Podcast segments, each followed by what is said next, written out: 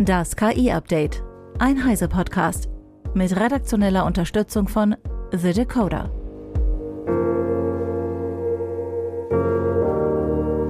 Ich bin Isabel Grünewald und dies sind heute unsere Themen. Betrügerisches KI-Video imitiert Tagesschau. Startup Silo AI präsentiert finnisches LLM Poro. Nvidias KI-Beschleuniger H200 und OpenAI wirbt um Googles KI-Talente. Die Tagesschau entschuldigt sich angeblich für das jahrelange Anlügen des Publikums. Solche Audiodateien kursieren im Netz und in Messengern. Sie wurden außerdem bei einer Demonstration von Querdenkern in Kiel abgespielt. Natürlich sind die Aufnahmen nicht echt, betont Eva Maria Weiß von Heise Online. Guten Abend, meine Damen und Herren. Ich begrüße Sie zur Tagesschau Heute möchten wir uns bei Ihnen entschuldigen. Seit über drei Jahren lügen wir Ihnen dreist ins Gesicht. Dieser Satz stammt aus einer der Audiodateien, die derzeit in bestimmten Kreisen umgehen, und er ist natürlich Quatsch. Eigentlich sollte das auch sofort jedem auffallen. Zum einen wird die Tagesschau wohl kaum sagen, dass sie dreist gelogen haben. Zum anderen klingen auch die Stimmen, also die Originalstimmen, nicht meine, nicht so ganz echt.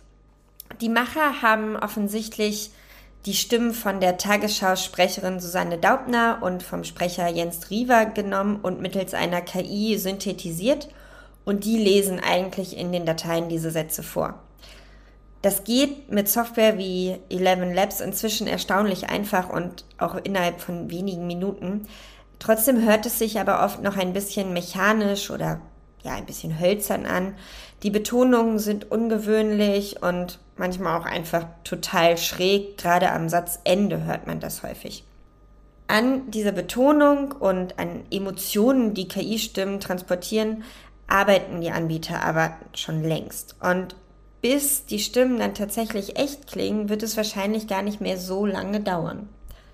Diese Deepfakes, so scheint es, werden ein immer größeres Problem in unserer Gesellschaft – da war zum Beispiel mal der Papst im Daunenmantel, der war jetzt noch ziemlich lustig.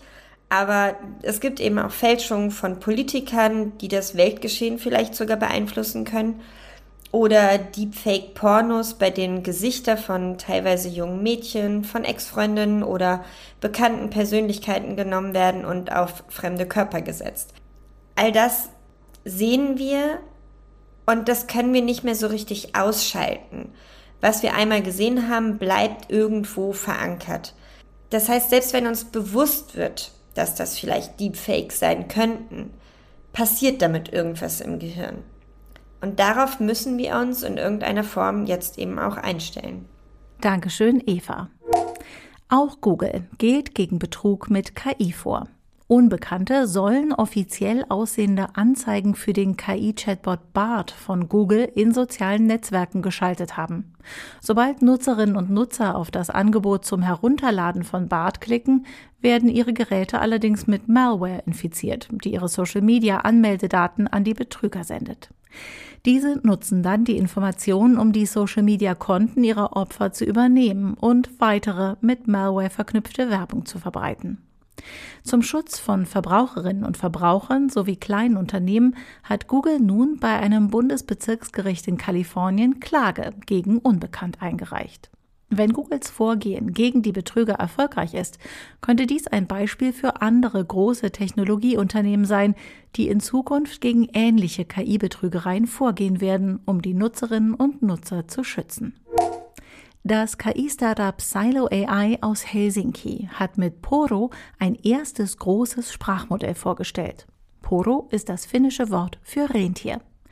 Das LLM ist knapp 34 Milliarden Parameter groß, Open Source und konzentriert sich auf Englisch, Finnisch und die Programmiersprachen Python und Java.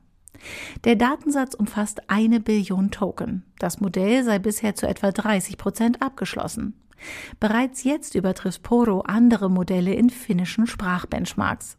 Silo AI plant, nach Finnisch und Englisch weitere europäische Sprachen zu integrieren, darunter auch solche, die wie Finnisch nur über wenige digitale Datensätze verfügen, was zu den Schwächen in anderen Sprachmodellen führt.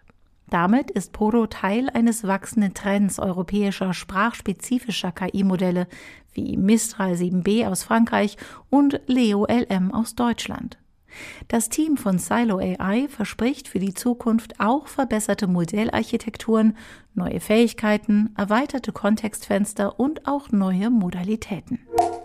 Nvidia hat seinen neuen KI-Beschleuniger vorgestellt. Die H200 ist die erste GPU, die den schnellen HBM3E-Speicher verwendet und bietet 141 GB HBM3E mit einer Bandbreite von 4,8 Terabyte pro Sekunde. Dadurch läuft laut Nvidia beispielsweise Metas Llama 2 in der 70 Milliarden Parameter Variante auf einer H200 fast doppelt so schnell. Max Schreiner von The Decoder mit weiteren Einzelheiten. Die H200 GPU wird auch in einer ab 2024 verfügbaren 144 GB Variante des Grace Hopper Superchips GH200 erhältlich sein. Der GH200 verbindet Nvidias GPUs direkt mit Nvidias eigener und erster Grace CPU. Insgesamt sollen die GH200-Chips in mehr als 40 Supercomputern weltweit eingesetzt werden, darunter auch im Jülich Supercomputing Center in Deutschland.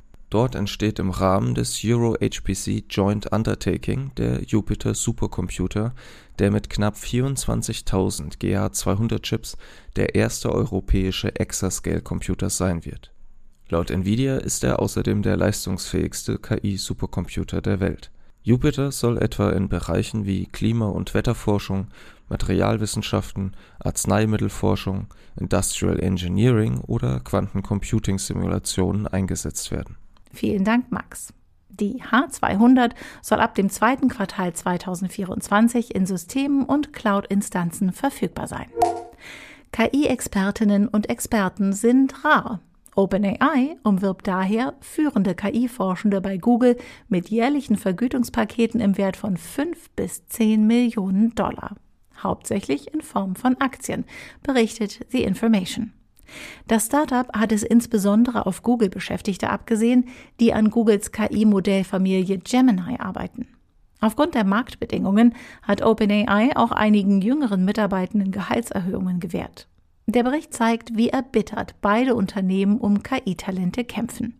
Auch Apple warb Ex-Googler ab und einige ehemalige Mitarbeitende von Google und OpenAI haben eigene KI-Startups gegründet.